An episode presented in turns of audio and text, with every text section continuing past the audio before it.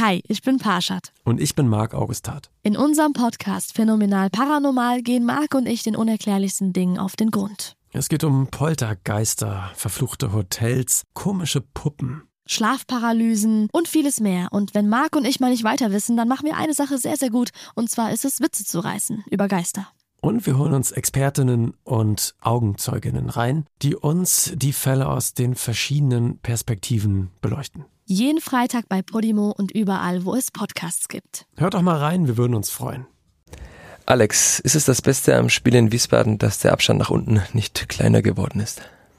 Das Beste am Spiel in Wiesbaden fand ich war das Tor zum 1 zu 1 aus Sicht der Spielvereinigung, weil es richtig gut rausgespielt war in einem ansonsten bis dahin äh, wirklich sehr schlechten Spiel. Die Tabellensituation ähm, ist jetzt aus Sicht der Spielvereinigung, also jetzt, wo wir aufnehmen, sind ja noch nicht alle Spiele gelaufen, aber sie stehen momentan auf Platz 6. Und wenn sie am Ende der Saison auch auf Platz 6 stehen, dann finde ich, kann man mit Fug und Recht von einer guten, vielleicht sogar sehr guten Saison der Spielvereinigung sprechen. Von daher macht mir die Tabelle ehrlich gesagt jetzt gerade überhaupt keine Sorgen. Aber keine Sorgen, aber wir haben jetzt vorher mal drüber gesprochen, zehn Punkte auf Wien Wiesbaden auf Rang 16. Das heißt, man hat einfach mit dem Unentschieden 1 zu 1 am Freitagabend in Wiesbaden den Abstand nach unten gehalten, weil man muss ja trotzdem immer mal wieder nach unten schauen, vor allem wenn man davor zwei Spiele mit sieben Gegentoren verloren hat. Nach unten schauen schadet nie. Ähm, ich glaube aber, also Wiesbaden ist 16. und die haben mir am Freitag eigentlich sehr gut gefallen, aber ich glaube, ehrlich gesagt, kann ich mir in keinem Szenario vorstellen, dass die noch zehn Punkte auf die Spielvereinigung aufholen. Also da müsste schon wirklich einiges schiefgehen. Das heißt, man kann nach oben blicken und dann sieht man, nach oben sind es auch schon neun Punkte und die Spielvereinigung ist eigentlich, obwohl sie auf Platz 6 steht, stand Sonntagnachmittag, 13 Uhr, im gesicherten Mittelfeld der Tabelle, wo das blöd klingt, wenn man nur drei Plätze hinter dem dritten ist. Ja, ich finde Platz 6 ist jetzt schon ein bisschen besser als gesichertes Mittelfeld. Gesichertes Mittelfeld ist irgendwie so Platz 8 bis 12. Aber rein Augen. punktuell ist man ja, also es geht nicht mehr viel nach oben und nicht mehr viel nach unten wahrscheinlich. Wahrscheinlich ist es so. Ich meine, die Spielvereinigung spielt ja noch gegen den Hamburger SV und sie spielt auch noch gegen Stuttgart. Also schon möglich, dass der Abstand vielleicht auch noch mal etwas geringer wird, aber also über den Aufstieg würde ich mir keine Gedanken machen. Ich finde, Fürth müsste sich soll sich darauf konzentrieren, ähm, einen möglichst guten Tabellenplatz für die TV-Gelder zu kriegen und ein guter Platz für TV-Gelder ist Platz 4 bis 7 auf jeden Fall.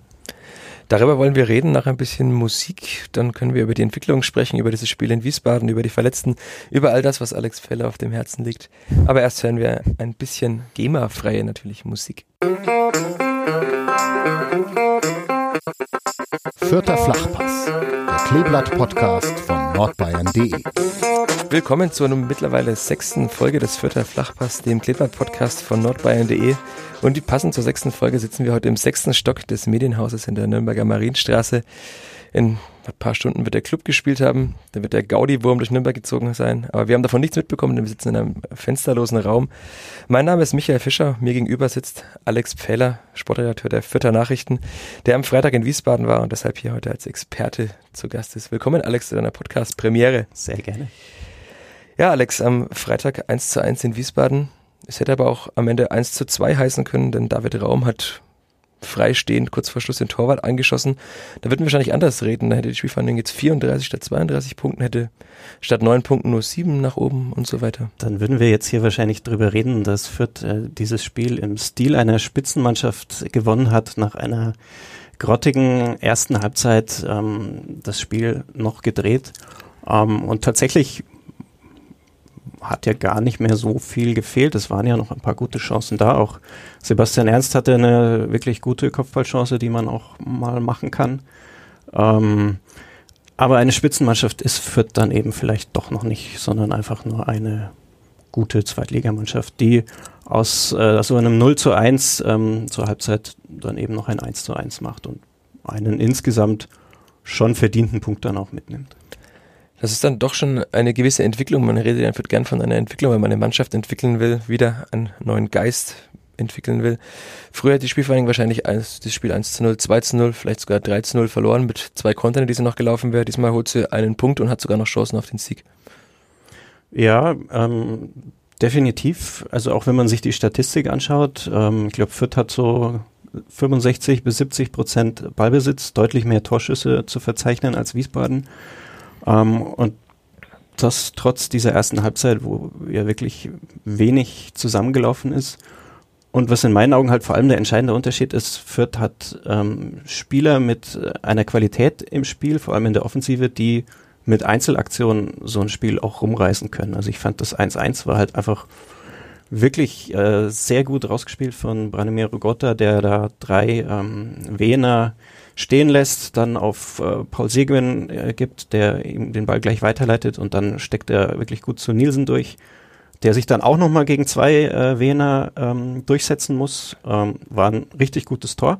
Also nicht irgendwie mit Glück äh, äh, einen Eckball reingeköpft oder den Ball irgendwie über die Linie gedrückt, sondern richtig gut rausgespielt. Obwohl Fürth bis dahin ja in der ersten Halbzeit gar nicht im Spiel war. Und das ist für mich der Unterschied zu den Spielzeiten davor, dass man jetzt diese Qualität hat. Liegt es dann einfach an der Qualität dieser Einzelspieler, die man dazugeholt hat? Also Branimir Gotha, Harvard Nielsen, die haben ja davor nicht hier gespielt in Fürth.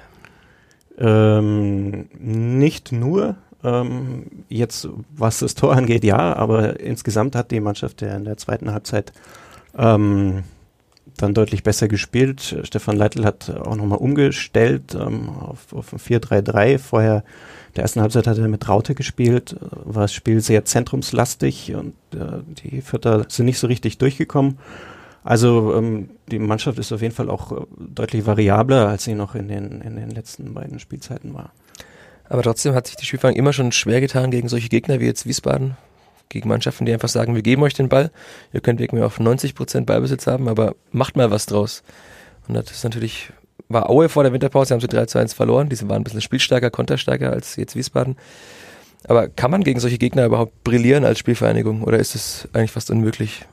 Naja, man muss ja nicht brillieren, es reicht ja aber schon, wenn man wenn man nicht schlecht spielt und dem Gegner die Zweikämpfe überlässt und sich unglaublich viele Fehler auch im Passspiel so in der in der Mitte ähm, leistet und den Gegner so ja auch immer wieder ins Spiel bringt, denn mit jedem Fehlpass hat Wiesbaden dann umschalten können beziehungsweise hohen Ball nach vorne geschlagen und ähm, also man muss gegen Wiesbaden auswärts bestimmt nicht brillieren, aber so wie Fürth in der ersten Man äh, in der ersten Halbzeit aufgetreten ist, so sollte man dann eigentlich auch nicht auftreten. Bei einem äh, Aufsteiger, der sich in der Liga zwar äh, ziemlich gut gefangen hat mittlerweile, jetzt aber, also da brauchen wir jetzt nicht drum rumreden, insgesamt schon zu den, zu den schwächeren Teams dieser Liga gehören.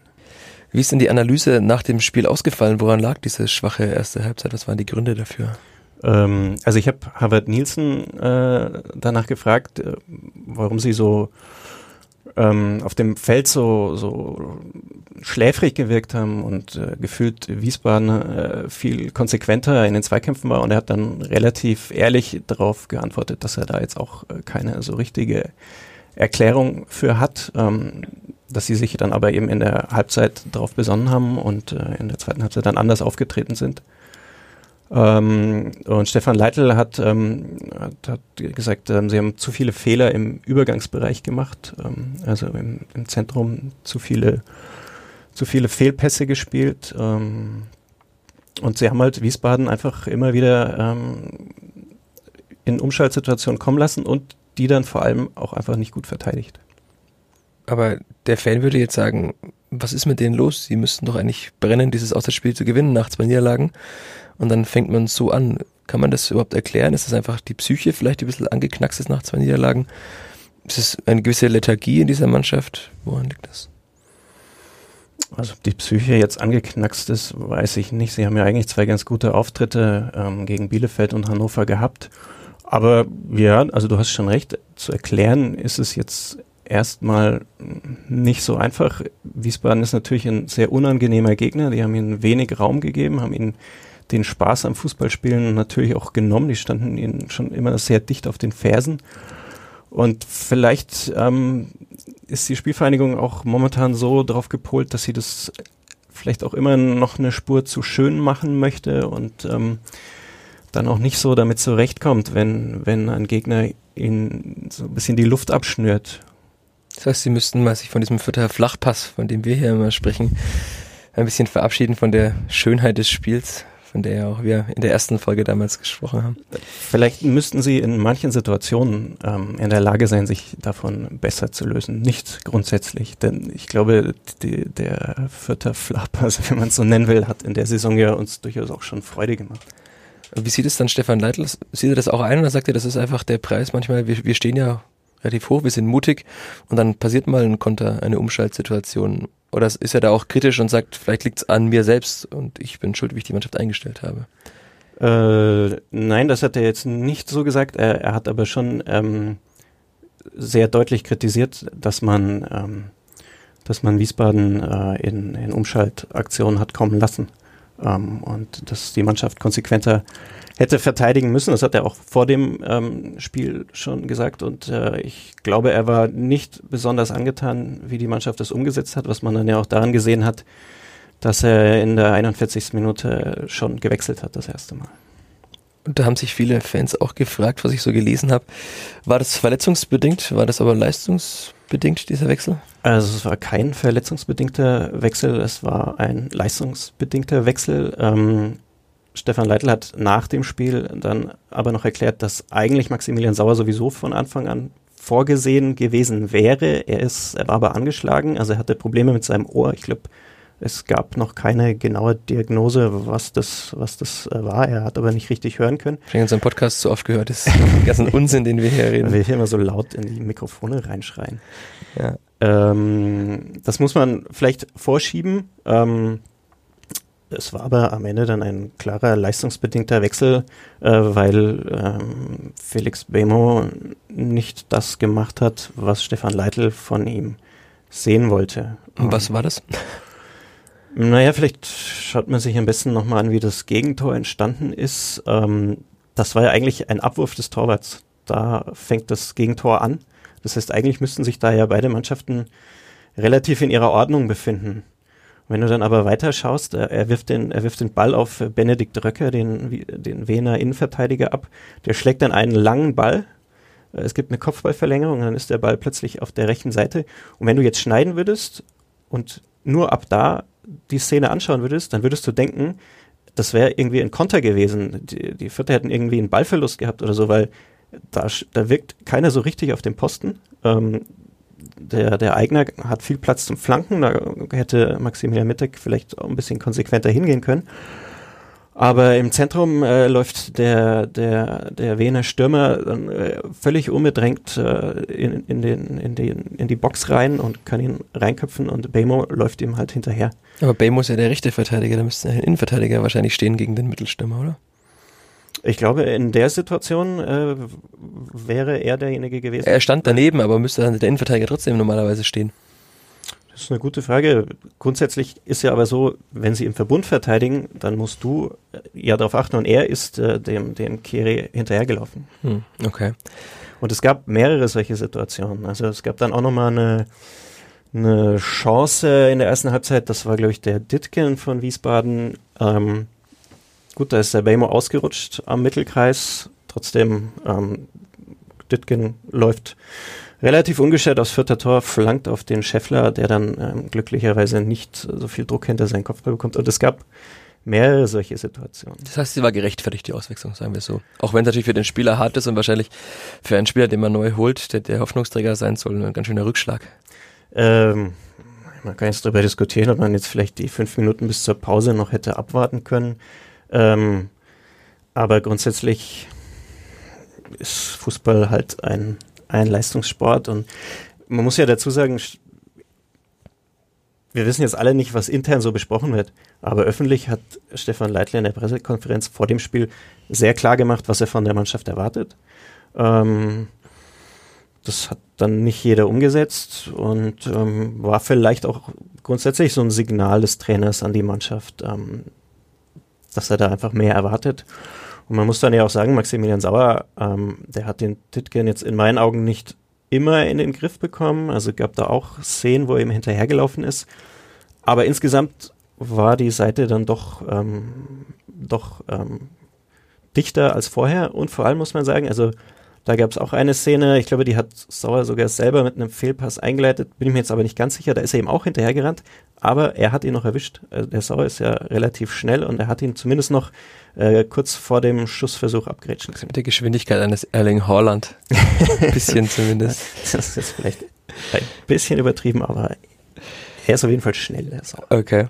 Du hast jetzt gesagt, die Spieler und auch der Trainer hat nicht, haben nicht beklagt, dass so viele Spieler verletzt sind. Aber natürlich würden wir auch anders Sie haben sich nicht beklagt, Sie haben es natürlich schon erwähnt. erwähnt, aber sie haben jetzt halt gesagt, wir hätten, wir könnten ja gar nicht gewinnen gegen einen Gegner, wenn uns fünf oder sechs Stammspieler fehlen. Aber Nein, Stefan Leitl hat ähm, im Hintergrundgespräch nach dem Spiel sogar explizit gesagt, äh, auch in dieser Konstellation hätten wir Wiesbaden schlagen können, wenn wir in der ersten Halbzeit anders aufgetreten wären. Jetzt nicht wörtlich zitiert, aber ich glaube fast wörtlich Aber es ist ja auch wahrscheinlich keine ganz falsche Aussage, denn Wiesbaden ist ja eigentlich die Drittligamannschaft weitgehend, die aufgestiegen ist. Du hast Maximilian Dittgen erwähnt, der war mal bei der U21 des ersten FC Nürnberg, also jetzt auch kein gestandener Zweitligaspieler. Natürlich gibt's Eigner und Scheffler und Co. bei Wiesbaden, aber trotzdem hat die Spielvereinigung rein vom Können der Einzelspieler immer noch viel bessere Spieler. Ne?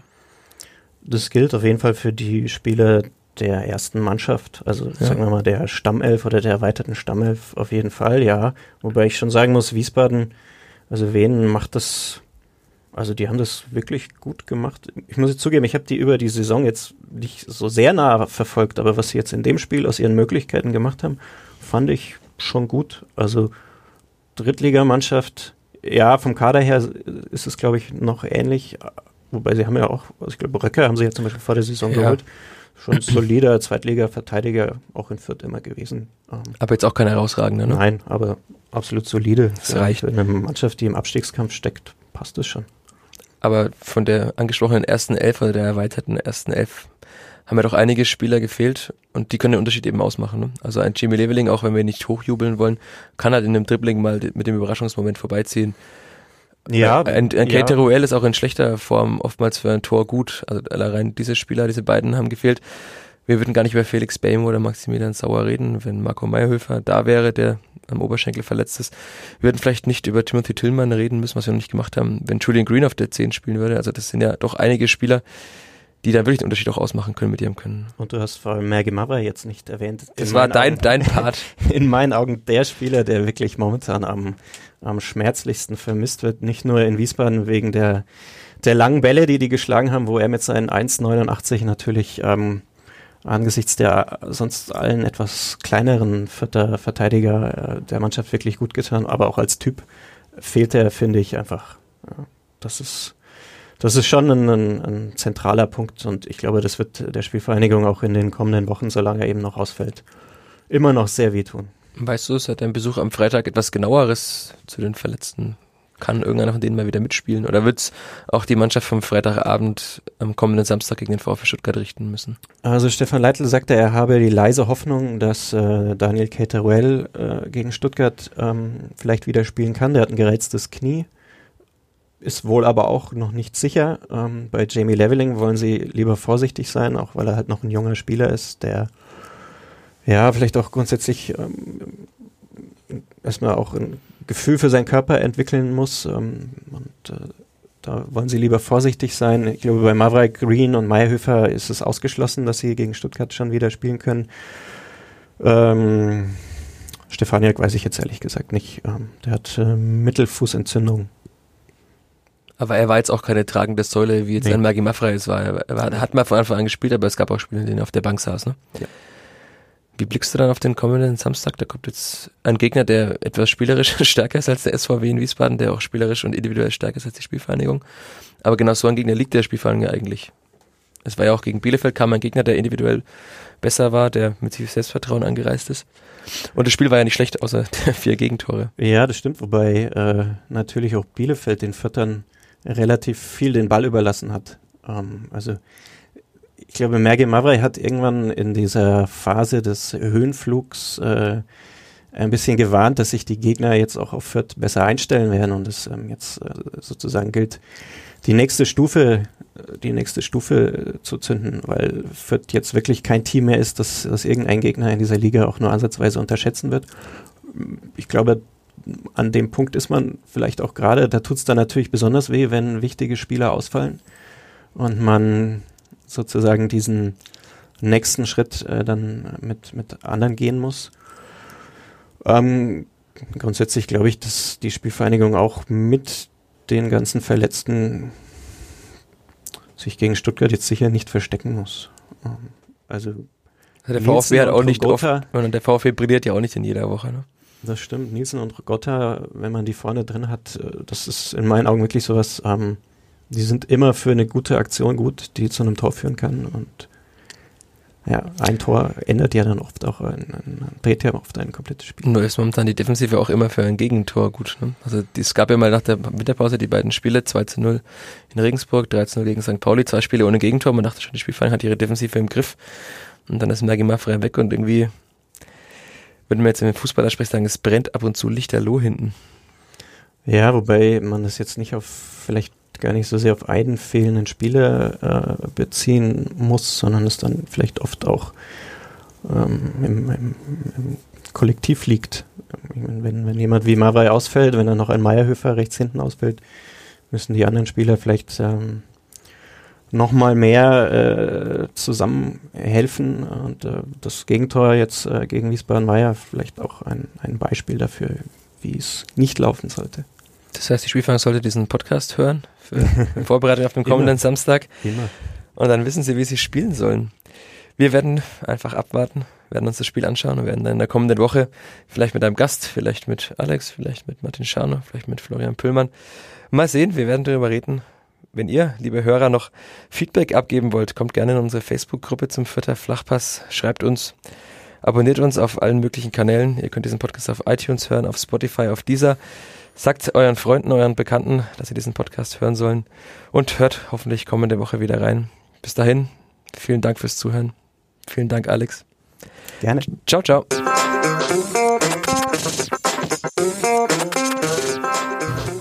Mehr bei uns im Netz auf nordbayern.de. Hi, ich bin Parshad. Und ich bin Marc Augustat. In unserem Podcast Phänomenal Paranormal gehen Marc und ich den unerklärlichsten Dingen auf den Grund. Es geht um Poltergeister, verfluchte Hotels, komische Puppen. Schlafparalysen und vieles mehr. Und wenn Marc und ich mal nicht weiter wissen, dann machen wir eine Sache sehr, sehr gut. Und zwar ist es, Witze zu reißen über Geister. Und wir holen uns Expertinnen und Augenzeuginnen rein, die uns die Fälle aus den verschiedenen Perspektiven beleuchten. Jeden Freitag bei Podimo und überall, wo es Podcasts gibt. Hört doch mal rein, wir würden uns freuen.